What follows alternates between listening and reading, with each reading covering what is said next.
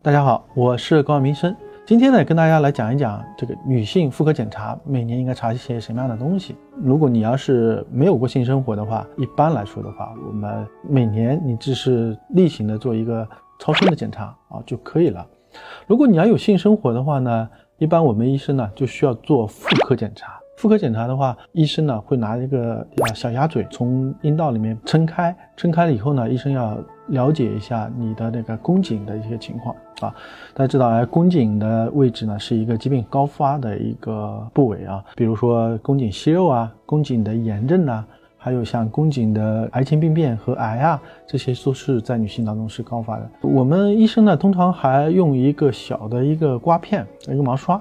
在宫颈的部位呢，把这个细胞取下来，送一个细胞学的一个检查，这个叫宫颈刮片。现在呢，大家可能也听到一些别的一些名词，比如说像 TCT 啊，或者是 LCT 啊这些检查啊，其实都是宫颈刮片的一种啊。宫颈刮片呢，是帮助我们女性来了解有没有癌前病变或者癌存在。当你发现有异形性细胞的时候呢，我们就需要进一步的对宫颈的情况进行了解了。那现在呢，我们也推荐对二十五岁以上的女性呢。如果你在体检的时候呢，也可以选择进行 HPV 的检测。HPV 的检测呢，它是也是我们帮助女性来了解她有没有病毒。高危的亚型的 HPV，当然，如果说即便发现阳性，大家也不用特别的紧张。对于我们特别高危的一个亚型的病毒，比如十六、十八亚型阳性，或者是宫颈的刮片有异常的情况，我们需要做进一步的检查。我们对于女性宫颈癌预防来说呢，对已经有性生活的女性呢，是一个非常重要的一项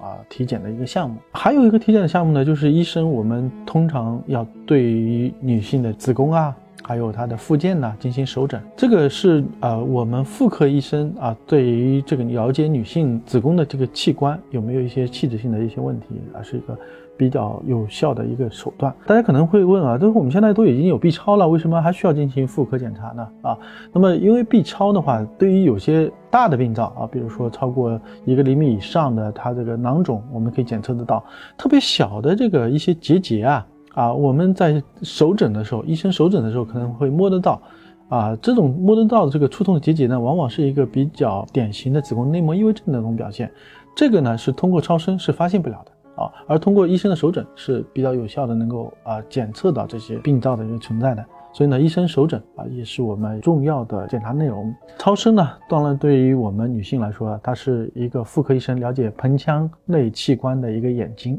如果是经阴道超声的话，通过探头放到阴道里边，顶到这个穹隆这个位置以后呢，我们检查子宫的情况啊，卵巢的情况啊，了解子宫有没有病变呢？有没有这个肌瘤啊？有没有息肉的存在呀？卵巢上有没有一些像囊肿啊或者肿瘤的情况存在？都是通过超声来了解。女性的盆腔的器官呢，像卵巢啊，这是一个比较深部的器官，发现这个疾病呢，往往是不太容易的。它不像宫颈啊，在窥距打开了以后，立马就可以暴露看得见。而卵巢的这个器官呢，因为身处于身体的内部啊，所以一旦要是这个出现病变呢，比如说像我们卵巢癌发现的话，一般都是。当他有肚子胀啊，盆腔包块很严重的时候才会发现，而早期的话，我们通过这个 B 超啊，是通过医生这个额外的一个辅助的眼睛来了解这个盆腔里面的一个情况的存在啊，这是比较有效的了解盆腔器官的脏器的一个方法。至于说这个像我们一些抽血的一些肿瘤指标啊，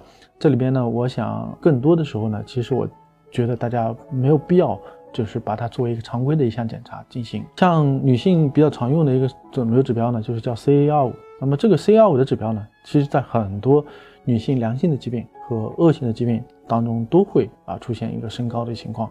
那么如果你发现了高，那么很多人就会担心啊，所以其实这种担心呢，我我可以说很大的时候都是没有太大必要的。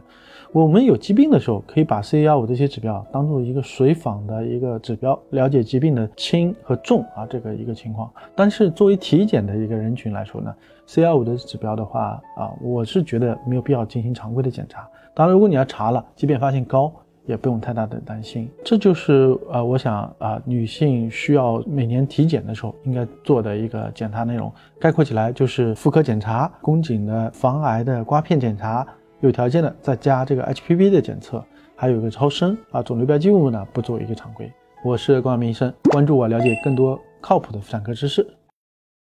抖音。